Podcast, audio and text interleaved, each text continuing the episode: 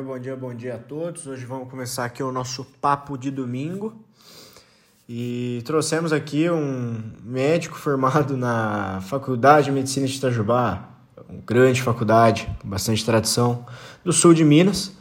E vamos conversar um pouco com o nosso querido Dr. Matheus aqui sobre neurociência.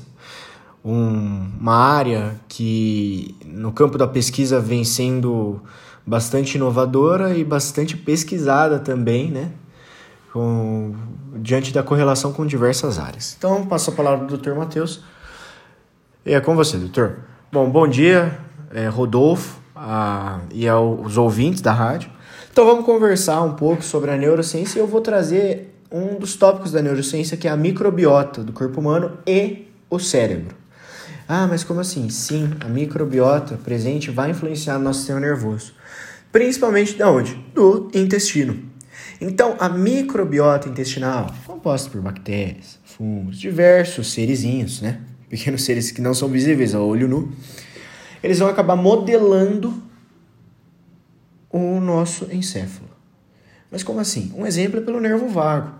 O nervo vago vai subir. Então, esses micro-organismos produzem algumas substâncias, né, alguns produtos, no caso, que vão influenciar esse nervo vago e vai mandar estímulos nervosos, que vão chegar no tronco encefálico, que fica um pouco embaixo do nosso cérebro, vão subir para o nosso cérebro e vão acabar influenciando.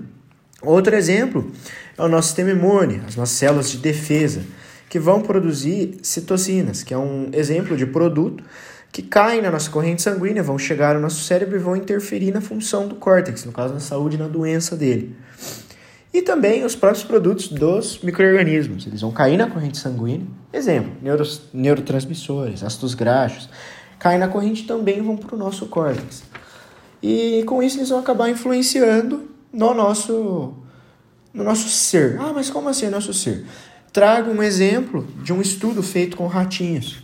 E esse nervo vago, que foi a primeira forma de comunicação né, entre encéfalo e intestino, que tem a influência dos micro-organismos, é, os ratinhos, no estudo, é, eles tinham depressão, induziram a depressão neles, né, diante de diversas técnicas, e com isso foi cortaram o nervo vago de um grupo e o outro não, é, não cortaram desse, é, não cortaram o nervo vago. Moral da história: os resultados mostraram que os ratinhos que não tiveram o nervo vago cortado, eles tinham essa melhoria. Ou seja, o nervo vago é fundamental né, para esses micro-organismos influenciarem na resposta. Um outro exemplo também é na esclerose múltipla, que também nos ratinhos, sempre os ratinhos, né? Eles uh, chegou à conclusão que as bactérias vão influenciar na autodestruição do linfócito T, uma das nossas células de defesa. Então, o rato que recebia as bactérias, ele vai ter uma melhora nas manifestações dos sistemas. E daí, ou seja, cortando o vago, ele continua ok. Entretanto, bloqueando o sistema imune, eu tinha um aumento gigante nos sintomas dos ratinhos com esclerose.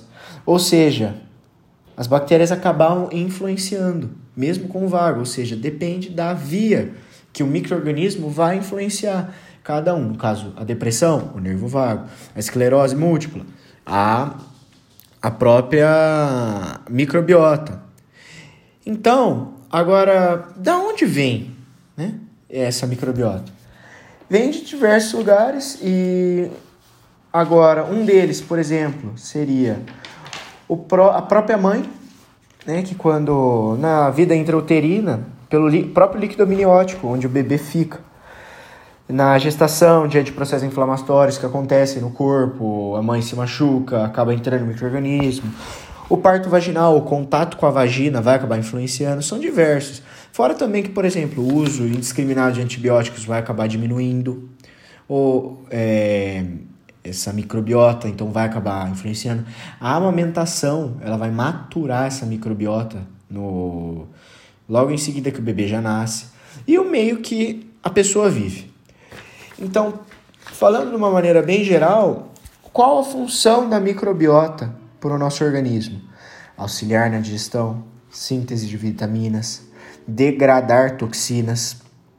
Ou seja, um exemplo são as bilirrubinas, né? Que são esses micro-organismos que no intestino vão ajudar a degradar e transformar em uma outra molécula que vai poder ser eliminada, sendo que essas bilirrubinas são bast é, bastante perigosas para o nosso corpo. E também na maturação do nosso sistema imune, ou seja, nosso sistema de defesa. Então, com isso eu acabo falando, afinal, quem é o hospedeiro? O... Esses micro-organismos? Ou a gente que está hospedando eles?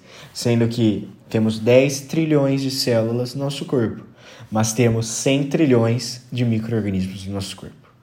Um abraço, Rodolfo. Fica aqui o nosso papo de domingo, né? Um abraço, espero que tenham gostado.